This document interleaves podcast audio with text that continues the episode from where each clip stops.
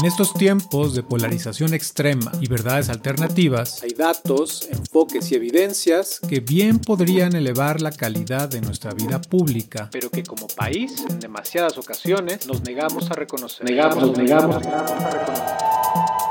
En este podcast de México Evalúa nos dedicamos a cazar a esos elefantes en la habitación.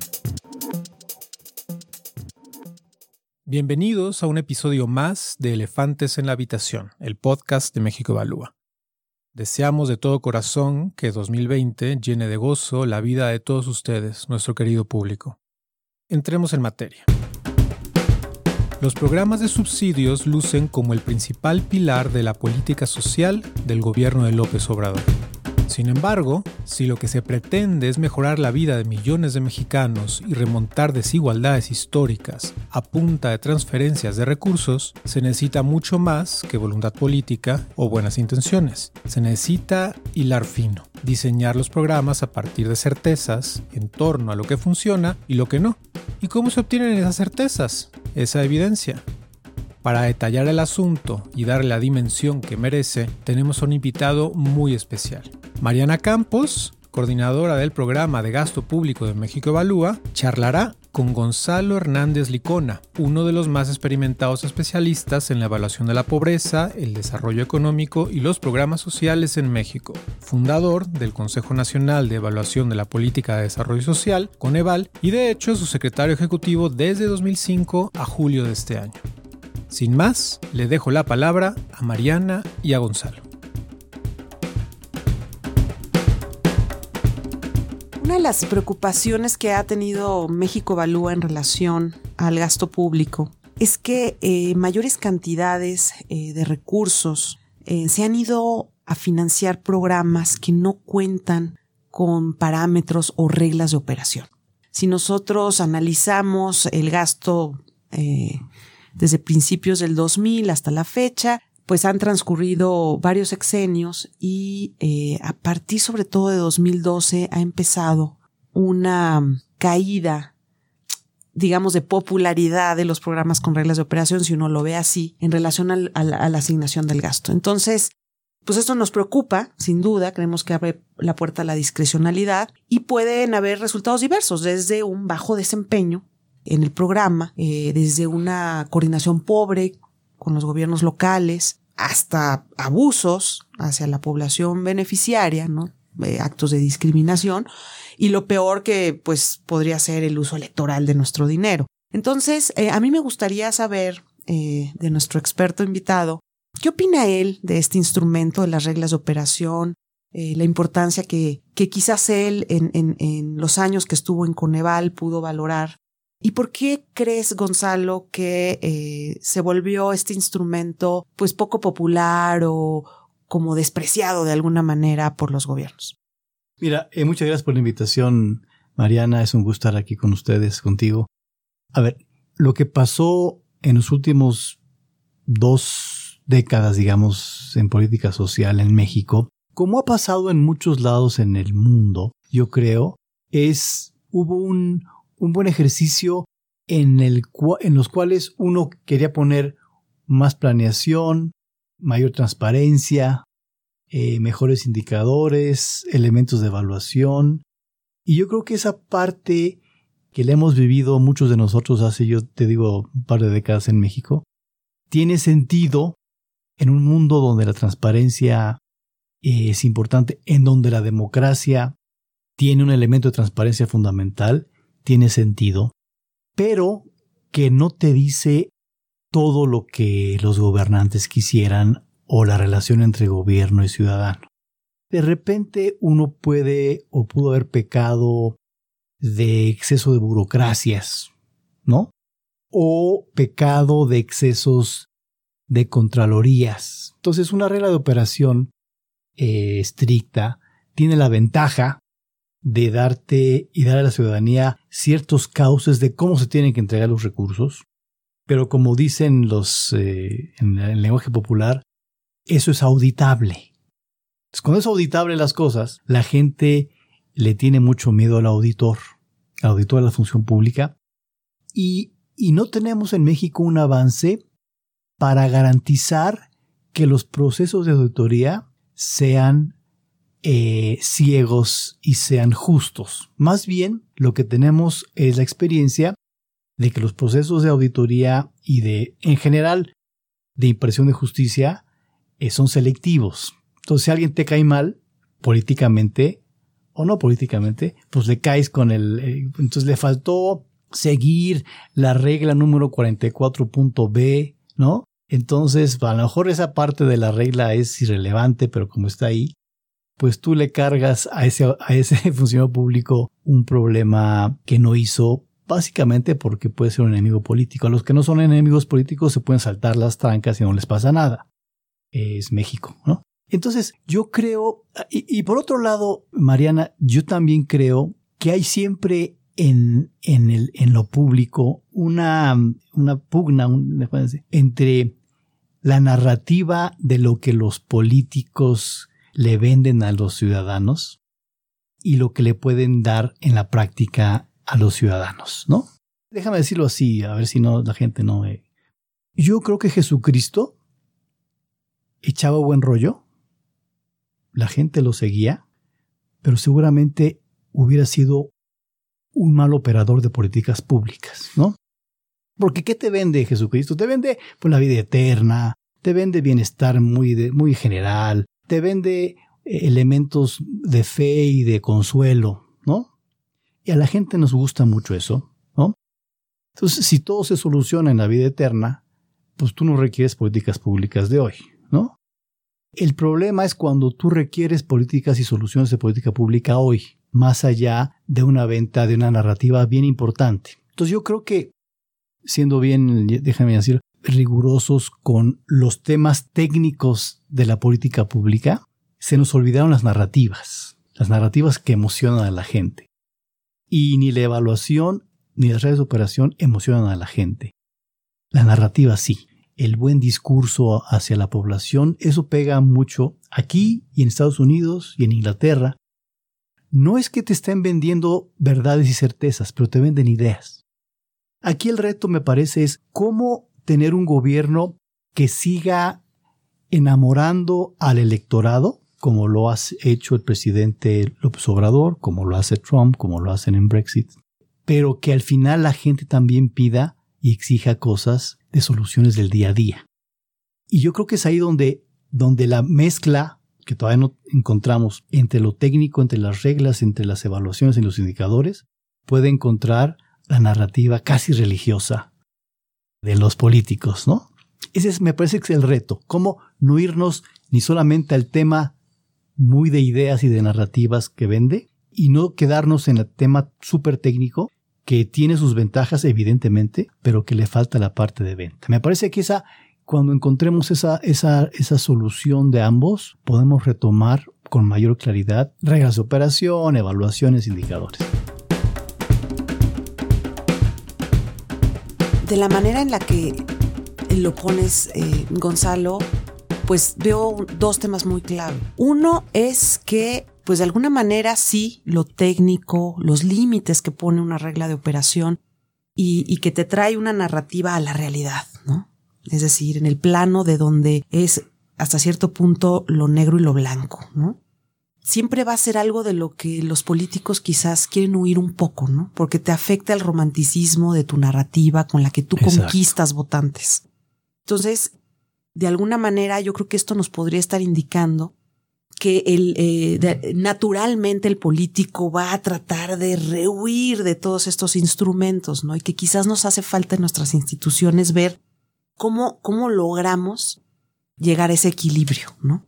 En donde si naturalmente se va a rehuir estas reglas, pero que también pues no se pueda rehuir tan fácilmente, ¿no? Porque mi sensación, por ejemplo, es que en este gobierno, en esta administración, de pronto nos quitó programas muy relevantes, programas que si bien seguramente tenían problemas de desempeño, quizás hasta de corrupción, eran programas que sí tenían impacto probado y que de pronto no están, ¿no? Y que además algo probado o que funcionaba medianamente bien se sustituye por algo que en mi opinión todavía es una promesa. Y quiero citar el caso de y, quizás una mala promesa. El caso de estancias infantiles, el caso del INSABI que estamos viviendo estos días con mucha preocupación al ver que es un programa que no solo no tiene el presupuesto que debería, que eh, además trae un caos en su operación porque de entrada como que no está definida, ¿no? No hay reglas, estas famosas reglas de operación.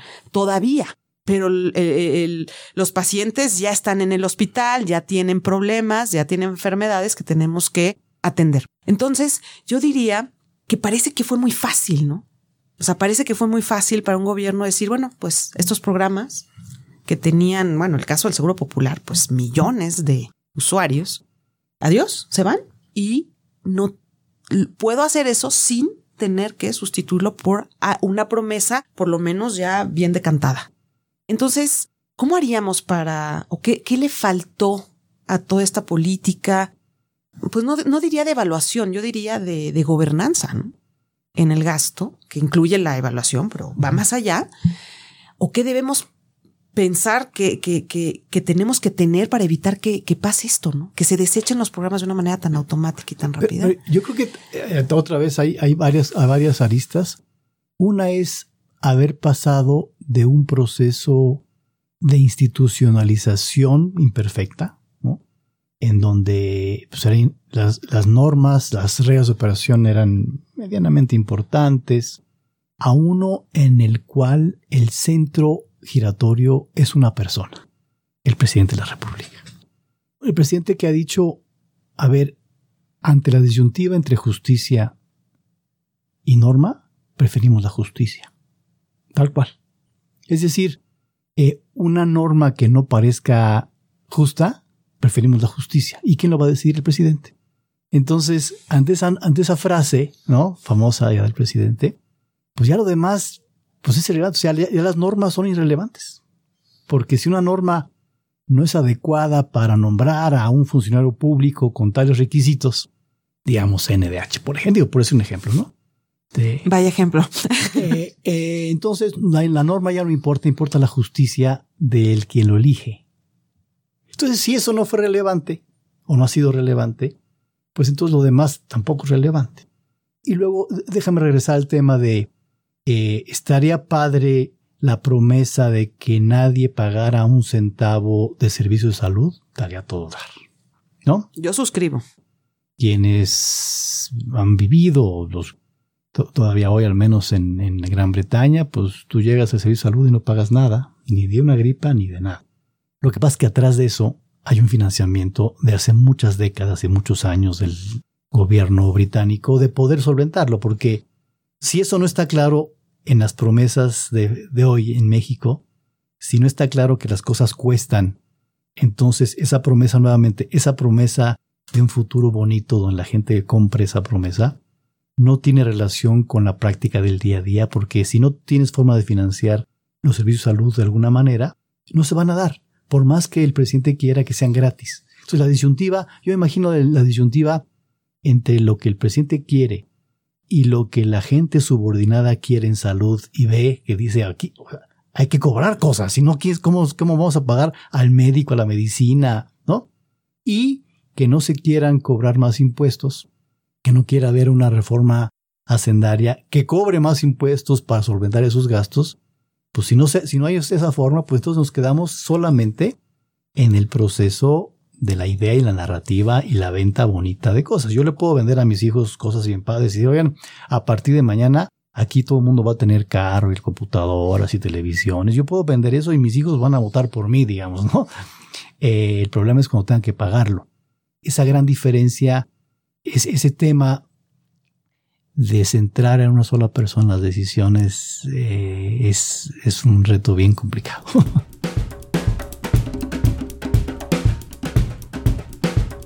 ya de por sí teníamos nuestros retos en términos de discrecionalidad, ¿no? Es decir, no es que en el sexenio anterior ni en el anterior del anterior no nos hayamos topado, también con situaciones en donde vemos las decisiones. En concentradas en pocas personas por lo menos, ¿no? Ahora quizás hemos todavía ido un poco más atrás y que quizás esa es la dirección contraria de generar procesos y criterios que permitan a más eh, funcionarios, tomadores de decisión, pues resolver las problemáticas eh, eh, de lo más eh, pues oportuno posible, ¿no? Pero, fíjate, si me puedo meter un poquito, es, estaríamos hablando de un círculo virtuoso, Mariana, si las ganas de cambio del presidente y su narrativa, que son importantes, si México quiere, si México tiene que cambiar, qué bueno que haya un presidente que quiera cambios importantes. Pero si eso lo combinamos con evidencia, con elementos de decir al presidente, oiga, está todo dar, nada más que puede ser mejor que sea por aquí, ¿no? Qué bueno que haya que transformar el sistema de salud, pero parecería que lo mejor para todos y que a usted le vaya bien en su solución de problemas a la gente es que tiene que ser por este lado, digamos, ¿no? O la mejor forma de reducir pobreza, que es un objetivo importante, o la mejor forma de reducir la desigualdad, que es un objetivo importante del, de México, del presidente en buena parte. Yo creo que el presidente ganó por gente que quiere un cambio en el país. Pero si eso lo combinas con, eh, oiga, presidente, parecería que la mejor forma es esta, ¿no? Eh, si, si, si hubiera esa posibilidad de que el presidente escuchara con más claridad por dónde pueden ir las soluciones a lo que él quiere, parecería, desde mi punto de vista, que hubiera un círculo virtuoso que le iría bien al presidente. Porque si no en pocos años, Mariana, en pocos meses, el ejemplo de salud es un buen ejemplo, eh, la gente se va a topar con que no está funcionando lo que el presidente está queriendo hacer. No está funcionando porque la política pública no está adecuada. ¿Por qué? Porque se quiso un cambio sin ver los diagnósticos, sin analizar las causas y, Y sin tener diseñar una propuesta, una propuesta clara de De transición. transición. Me parece que fue una cosa un poco más, un poco más visceral, ¿no? Este tema de, bueno, todo lo que hizo el, el pasado y todo lo que No hizo sirve. Julio Frank es- está mal, por lo tanto, como yo no me voy llevo con Julio Frank, dijera una subsecretaria de salud, por ejemplo, digamos, por decir algo, ¿no? No, y quizás no es personalmente Julio Frenco, su subsecretaria, es el PAN, porque fue, es un Eh, eh, partido. Ese pues es una solución visceral, entonces es ¿por qué no destruimos lo que estos cuates hicieron? Y la pregunta es, ¿y, y con qué lo sustituyes? No sé, pero luego vemos, ¿no? Y mientras luego vemos, pues hay gente en los hospitales afuera que no saben qué hacer y no saben cuándo tienen que pagar. Ahí está el primer límite a esta venta, Exacto. ¿no? Es decir, como tú lo pusiste en términos de tus hijos, ¿no? Tú les puedes decir este fin de semana, les puedes cantar que el año 2020 va a ser un año Exacto. increíble, pero conforme pasen los meses y vean que no suceden ni las vacaciones que les, les prometes, ni las computadoras, ni todo, entonces van a decir, pues este cuate nos vio la cara, ¿no? Entonces, él, digamos, ahorita el límite de ese sistema es sin duda la insostenibilidad de esas promesas, de esa narrativa romántica, ¿no? Ahora, ahorita precisamente que se está discutiendo el tema del INSABI y que veo a muchos analistas, ¿no? Diciendo, oye, es que el problema es la falta de, de recursos, ¿no? Y se aboga mucho a que será recortado el gasto y que además el INSABI de, de diseño, bueno, un diseño que todavía no está en, así como que en piedra, pero que a partir de lo que uno oye en las mañaneras y algunos funcionarios comentan, eh, y bueno, las quejas que hay de la gente es, es un programa que va a tener un financiamiento o que eh, tiene un alcance menor a lo que tenía el Seguro Popular. Pero yo creo que el problema no está ahí. O sea, yo creo que hace falta entender algo más, más profundo y más, más complicado. Porque si nosotros recordamos el, el presupuesto de 2020, esta discusión que hubo hace poco, que aparte, bueno, llevó a un cierre de la Cámara por distintas cosas, lo, que, lo que vemos es que para empezar todo presupuesto tiene un problema económico. O sea, todo presupuesto surge, o sea, el problema de un presupuesto es que siempre quieres más cosas, ¿no? De las que puedes pagar. Pero el problema no es eso, no es la falta de recursos, eso siempre está. Hubo un dinerito adicional que los diputados lograron de hacer algunos recortes, especialmente organismos autónomos. Y no se asignó al INSABI. Entonces, esto de que el problema es la falta de recursos, no dudo, y, México Alúa ha sacado muchísima información al respecto. Sí, México gasta muy poco en salud, mucho menos que el promedio de los países desarrollados, desde luego, pero también menos que incluso la mitad de lo que gasta Chile en relación a su Producto Interno Bruto. O sea, es grave la situación. Sí, sí requerimos más recursos. Pero en esta administración y como estoy viendo el planteamiento, no me queda claro que con una reforma sendaria que nos va a ir a, a cobrar más impuestos, que a lo mejor también debe suceder y que estoy de acuerdo, no necesariamente se viera las prioridades que quisiéramos. O sea, a mí me preocupa tremendamente lo que hay atrás de esto, porque tengo una sensación de que este desprecio a las reglas de operación, es, es algo más profundo, es un desprecio a los servicios del Estado. Es más bien una sobrevaloración de que hay que entregar el dinero en efectivo a la gente. ¿Y qué hay atrás de eso? Porque te lo digo, cuando se creó, se, se, se, logró sacar un poco de presupuesto de los organismos autónomos, algunos diputados querían que se fuera salud, otros querían que se fuera infraestructura para los estados. ¿Y sabes a dónde se fue? A los programas que entregan recursos en efectivo, ¿no? Entonces, ¿quién nos garantiza que una reforma fiscal que por fin pueda financiar esto realmente se va a ir al INSABI. Por eso creemos aquí en México Evalúa que es importantísimo los compromisos en la parte de gasto ante cualquier aumento de la bolsa pública, de impuestos y de recaudación, porque ahí hay un tema de fondo que creo que no se está tocando mucho, ¿no? Y me gustaría agregar otra cuestión que no quiero que se nos vaya en esta conversación. Tú decías algo que además ha sido, yo creo que un argumento que tiene sin duda un peso importante y que además ha sido muy bien explotado en esta administración, que es el tema, el tema de la tecnocracia, de lo técnico, y que pareciera ser que nos quedamos eh, élites, élites intelectuales, como con ciertos temas sin que hayan permeado a una opinión pública y al ciudadano promedio, ¿no? Yo creo que hay una lección enorme para toda esta iniciativa global que tuvimos de eh, promover más transparencia y evaluación y todo esto. ¿No crees tú, Gonzalo, que también hizo falta compartir con los ciudadanos qué programas van bien, qué programas van mal. O sea, cómo generar esta especie de educación ciudadana para que no sea tan fácil que se compren propuestas y, esta venta tan romántica de ideas. Sí, no, no, yo estoy, estoy de acuerdo contigo. Yo creo que, y déjame rezar a la narrativa y a las ventas de la narrativa, que el proceso de técnico de, uh, de medición, de análisis, de evidencia, ¿no? Es un proceso que, que puede ser hasta muy académico, ¿no? Puede ser de élites que conocen, ¿no? Y es importante, nada más que te quedas ahí y además de que te quedas ahí, no tienes la narrativa para venderlo más allá. Y en cambio la, la, la narrativa eh, más general, más sentida, como dicen en mi pueblo, es la narrativa de, de mucha gente que la compra fácilmente la, compramos muchos y eso llega más lejos. La narrativa llega más, es más popular, déjame usar la palabra. La narrativa técnica no es popular, casi por definición. Y toca las emociones, ¿no? Y yo por, exacto, toca las emociones. Entonces, ¿quién se enamora de una evaluación de impacto? Nadie. Ni Esther Duflo, yo creo. este, bueno, sí, ella sí, porque se gana un premio Nobel. Pero, y luego no hemos sabido cómo venderla y, y cómo posicionarla mejor. Y yo sí creo, honestamente, que que quienes hemos hecho trabajo de medición y de evaluación, poder tener mejores narrativas, incluso tener otras formas también incluso de evaluar y de medir y de llegar más lejos son importantes. Para poder incluso, como decía hace rato, poder eh, convencer a un presidente que usar esas herramientas vale la pena para él. O sea, le va a ir mejor al presidente eh, se utiliza evidencia para tomar sus decisiones. Y, puede seguir siendo, insisto, que la, el rumbo del país sea el que el presidente quiere con base en el voto enorme de los mexicanos, pero que las formas pueden ser varias y unas son muy malas y unas son mejores.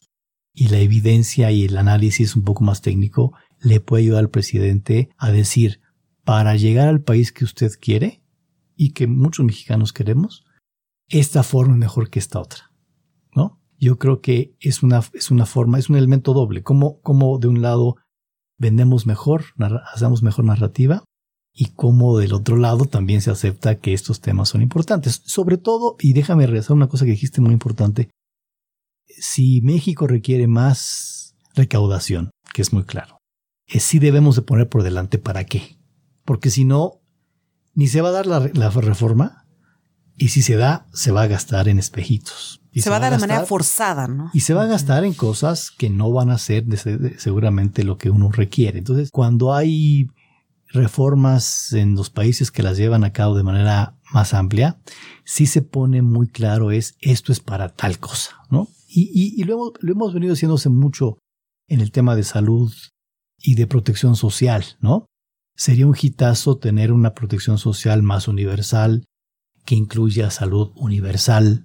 Pero para tener eso, que es un, que ahí sí es de países nórdicos y escandinavos y Gran Bretaña, requerimos impuestos también como nórdicos y como Gran Bretaña, pero primero saber para qué son. Claro. Me sí me da la impresión, y tú lo dijiste bien, que en este gobierno le es más fácil la política pública de dar dinero monetario en efectivo. La transferencia monetaria es muy, es muy fácil, es muy sencilla, puede tener incluso otros objetivos que hay que poner atención, pero lo que hay que tener claro para la población es que dar dinero en efectivo o dar transferencias monetarias no completa el bienestar de la población, no completa lo que le llamamos algunos el acceso efectivo a los derechos. Se te da una beca que te dan mil pesos, dos mil pesos, lo que sea, pero luego no hay escuelas cerca, no hay escuelas buenas. O pues estancia infantil. Tú te puedes quedar, tú te puedes quedar con los mil pesos y te va a estar mejor, pero no completas haber ido a la escuela de calidad. La estancia es un ejemplo extraordinario. Si te dan 800 pesos, pues 800 pesos puedes gastar para muchas cosas, está todo dar.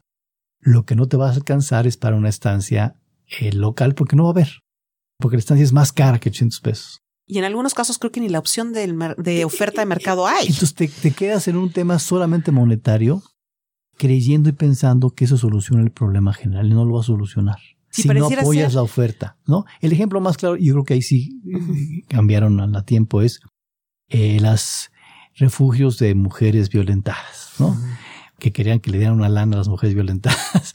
Entonces eso sí estaba medio de risa y por eso lo cambiaron rápido. Pero es un poco la misma historia, menos drástica, en estancias en, y, y en servicios educativos, en servicios de salud también, ¿no?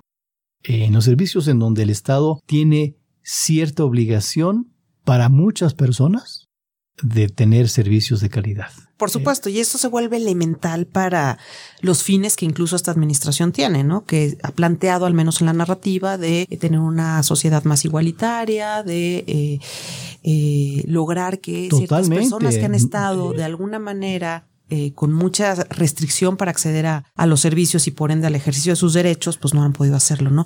Mi sensación es que también, bueno, pensando de una manera muy ingenua, eh, pues pareciera ser que se está asumiendo que ya estamos en un país desarrollado, en donde hay una oferta de servicios eh, funcional en cada rincón del país y en donde las transferencias monetarias te van a poder resolver un tema de derechos, ¿no? Eso es pensándolo muy ingenuamente. Ahora, sabemos que el presidente pues ha recorrido, él mismo lo ha presumido y su equipo, cuántas veces eh, cada municipio conoce todos los municipios que son eh, miles, ¿verdad? Yo pienso que tiene claro que eso no es viable, ¿no? Él mismo sabe que hay, por ejemplo, problemas de acceso financiero, eh, es decir, de acceso a servicios financieros y por ende el Banco del Bienestar, que ese es otro, otro, otro tema que no podemos agotar hoy, pero es también interesante. A mí sí me preocupa y, lo digo claramente, que se pueda construir una, una estructura clientelar, ¿no? Sí. Porque yo creo que sí hay claridad de que en este país no tenemos una suficiencia todavía, ni siquiera en el sector privado, de, ciertos servicios y que muchas de estas transferencias no necesariamente van a ser eh, útiles para saciar eh, las necesidades que hay en el ámbito de la salud, del cuidado infantil, etcétera. Ahí eh, sí me gustaría recalcar un poco el contexto que nosotros vemos.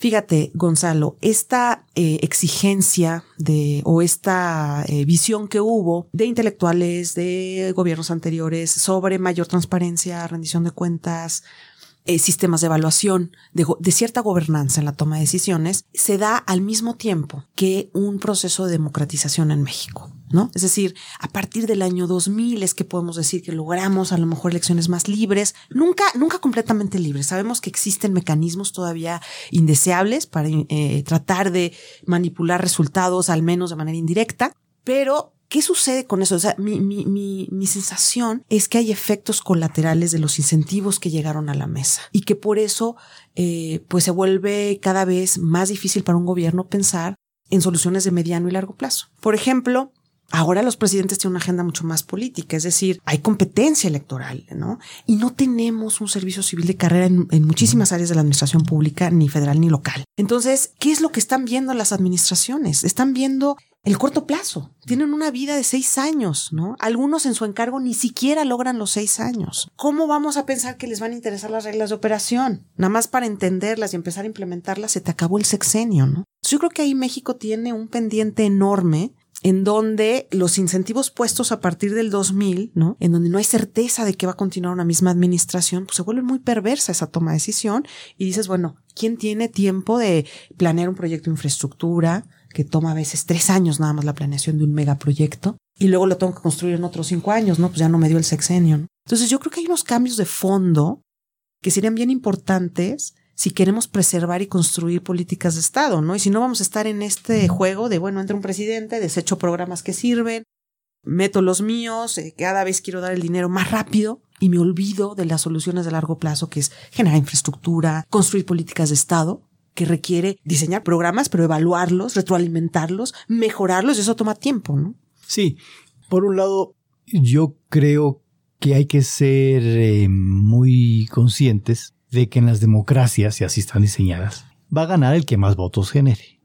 Y eso implica, en medio, que los gobiernos van a querer enamorar a los votantes. Eso, eso no, es natural, ¿no? No podemos evitarlo, digamos. Sería ingenuo decir, no, es increíble que los gobiernos piensen en la elección siguiente. Eso pasa en Nueva Zelanda. Hacen las mejores familias, ¿no? Como se en dice. Nueva Zelanda y en, y en, todos lados pasa esto. Entonces siempre vas a tener en democracias el hecho de, de enamorar al votante de algunas maneras, ¿no? Este, entonces, el gobierno de tal presidente de Estados Unidos, Barack Obama, no hizo tal cosa porque tenía el temor de que sus votantes no... Bueno, pues eso, eso es, hasta en las mejores familias, como tú dices. Pero la otra es irnos al extremo de decir todo lo que hagan los gobiernos tiene que ser electoral. electoral. Entonces sí. Que estamos como sumergidos ahí. La preocupación de generar clientelas como las hizo buena parte las el PRI en su momento, que eran los magos de las, de las clientelas, ¿no? Por, muchos años. Este, sí es un peligro que hay que tener presente que lo queremos evitar, porque de otra manera, pues tú te quedas solamente con la parte electoral, electorera, que esa es la que no genera beneficios de corto ni de largo plazo a la gente. De corto sí, porque te das una lanita. Muy y pues corto. Está, muy, está muy contenta la gente, pero no generas la infraestructura que tú decías, no generas el acceso efectivo a los derechos de manera igualitaria, porque lo mencionaste y me parece importante. Es para todos, no para unos cuantos. Un gobierno de esta naturaleza, como la que tenemos en México, se antoja que sea un gobierno que ponga las bases para que mucha gente, y no los de siempre, eh, tengan una mejor base de, a partir de donde trabajar y, y ser una sociedad más igualitaria y eso se hace con derechos universales en los cuales se privilegia quien, no, quien no, los, ha tenido. Y eso va más allá del dinero en efectivo. Por supuesto, en esta coyuntura, a diferencia del desde 1997 hasta el año 2018, teníamos como una división de poder entre el legislativo de un color partidario y el presidente de un color partidario diferente, que tenía sus broncas porque al presidente no le dejan hacer todo lo que quería, pero había balances de poder y había equilibrios de poder que hoy no los hay. Hoy en la última elección, pues el, país decidió darle todo a Morena, tanto en la presidencia como casi en los, en los congresos, en el Congreso. Y eso ayuda a tomar acuerdos, pero no ayuda a tener un país con equilibrios políticos. Creo que desde el Congreso tiene que haber más responsabilidad tanto de los senadores como de los diputados, de no ser simplemente seguidores del presidente, como antes, ¿no? Lo que usted diga, ¿qué horas son? Las que usted diga, señor presidente. El Congreso, eh, pues uno, uno le gustaría un Congreso mucho más exigente, ¿no? Eh, que no se ha dado. ¿No? Sí, está de alguna manera todavía en pañales, ¿no? Pensando en, por ejemplo, el, Parlamento del Reino Unido, el Congreso de los Estados Unidos, es poderosísimo, ¿no? Eh, yo creo que sí estamos en pañales. ahí tocaste un, tema clave, fíjate, porque pensando en, temas de reglas de operación de presupuesto, quien tiene y lleva mano de acuerdo con nuestra constitución es el eh, Poder Legislativo. Y en ese sentido sí estamos muy, muy, muy en pañales porque pues todo el mundo sabe que las decisiones vienen del presidente y de Hacienda, ¿no? Y que los legisladores realmente no son quienes eh, ni conocen bien el tema, dado que no ha habido reelección, eh, son nuevos cada tres años y esto hace que sean novatos, no tienen cuerpos técnicos que los apoyen realmente. Eh, hace mucha falta fortalecer a las comisiones de estudio de especialistas. Y lo que ha pasado, la realidad es que quizás también ese fue una pieza, en mi opinión, faltante en el sistema de evaluación, porque finalmente, ¿cómo le hacemos para que estas, estos tomadores de decisión entiendan y que además, más allá de que entiendan, tengan un costo político por evadir o por no o ser negligentes ante la información de la evaluación de los programas. ¿no? Creo que ahí hay un tema de fondo porque sí, sí, sí, es un tema bien complicado, ¿no? porque lo, lo, he platicado mucho. Es hasta qué punto quien toma decisiones está casi obligado a escuchar las evaluaciones técnicas. Ese es, ese es un tema bien, bien interesante, porque por un lado no quieres que el técnico se convierta en el jefe del presidente de la República y de los, y de los diputados, pues tampoco quieres que no te pele, ¿no? Al final, la evaluación tiene que ser, y obviamente lo digo con la cachucha de evaluador de muchos años, tiene que ser suficientemente humilde para decir lo que yo digo es riguroso, lo que yo digo está aquí, lo, lo, que yo digo es transparente, lo voy a hacer público. Lo que no puedo hacer es pretender que el 100% de lo que yo digo me van a hacer caso. No, totalmente. Es, Ahí falla es el contrastarlo, sistema. Es contrastar. Es decir, a ver, lo, lo, que, lo que hacíamos nosotros era, decimos esto, creemos que esta decisión es la mejor, lo publicamos. Si el secretario o el presidente decide lo contrario, que el público vea la diferencia. ¿no? Es que ahí hay Además una... que el público es muy chiquito, es muy chiquito. Exactamente, hay una especie de eslabón perdido. Es decir, Exacto. yo creo que la labor del técnico es lo que tú dices. Coincido plenamente. Lo que ahí nos falta es un eslabón perdido que lograra incrementar el costo político de ser negligente exacto, como exacto, legislador sí, sí, sí, ante exacto, la indiferencia y la negligencia en la toma de Yo decisión. creo que el trabajo... Porque cuando uno ve estancias infantiles, increíble, 50% de presupuesto, un programa con esas, esa presentación y esos resultados. No le costó políticamente a muchísimos legisladores esto, ¿no? Pero además esos, esos costos hay que hacerlos casi a la medida dependiendo de quién está en el poder, María. ¿No? Te fíjate, en el caso de Prospera, Prospera tenía mucha evidencia para decir que era el menos malo de los programas sociales. ¿no? Sí.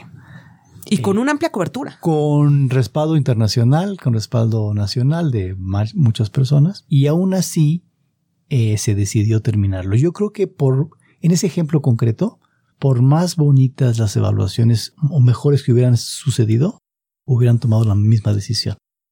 ¿Por qué? Porque no es tan fácil diseñar para este, para un gobierno así de fuerte, digamos, ¿no? Un costo tan, un costo que lo haga pensar, ¿no? En el contexto de hoy, en México, en el contexto de Trump, en el contexto de, es qué generas para que haya un costo político medianamente mediano, digamos. Posiblemente se está generando, nada sí, más que sí, quizás no es inmediato. O a ¿no? lo mejor la realidad lo va a hacer. La, Ahora, el, el, la realidad el, lo va a hacer. La falta salud, de sostenibilidad salud, en estas narrativas. Salud es un buen ejemplo. Salud es un buen ya ejemplo. Ya está pasando un poco. Donde mm. la gente cuando diga aquí esto está peor que hace un año o que hace un mes, así e, esa va a ser la realidad.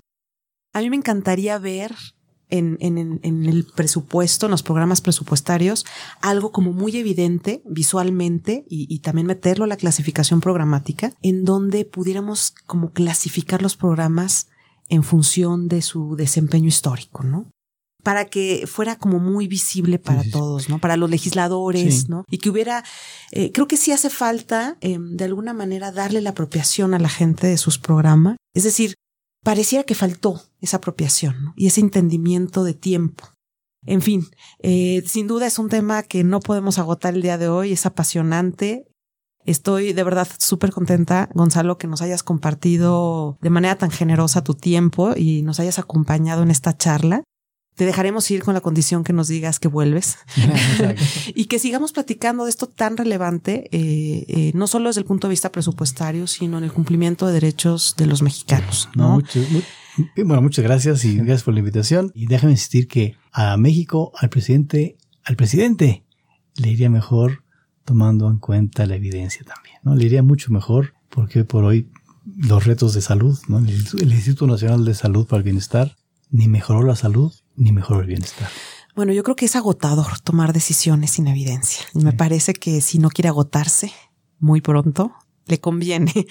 es decir, es, es, conveniente para él y para todos. Pero muchas gracias, Gonzalo. Y yo nada más cerraría diciendo, no podemos ir a una reforma fiscal sin pues generar un mejor balance entre el discurso político y la parte de evidencia técnica y, y, y, formalismo en las instituciones, ¿no? Yo creo que ahí va a haber que lograr ese equilibrio. Muchas gracias por todo. Nos despedimos de este número más de Elefantes en la Habitación. Muchísimas gracias Mariana, muchísimas gracias Gonzalo. Espero verdaderamente que charlemos en otros episodios. Y quiero recomendarles a los que se interesan por este tema de reglas de operación, evaluación de políticas públicas, evaluación de política social, que se acerquen a los números de erario. Ahí están contenidos todos nuestros análisis de finanzas públicas, pero con un acento particular a estos temas, reglas de operación específicamente. mexicoevalúa.org diagonal Caja Negra, allí lo encuentran, ahí está el micrositio. Y en general, seguirnos en redes sociales, Twitter Mex Evalúa, Facebook México Evalúa y nuestro canal de YouTube. Muchas gracias por escucharnos, hasta la próxima. En estos tiempos de polarización extrema y verdades alternativas, hay datos, enfoques y evidencias que bien podrían elevar la calidad de nuestra vida pública, pero que como país, en demasiadas ocasiones, nos negamos a reconocer. Negamos, nos negamos, negamos a reconocer. En este podcast de México Evalúa nos dedicamos a cazar a esos elefantes en la habitación.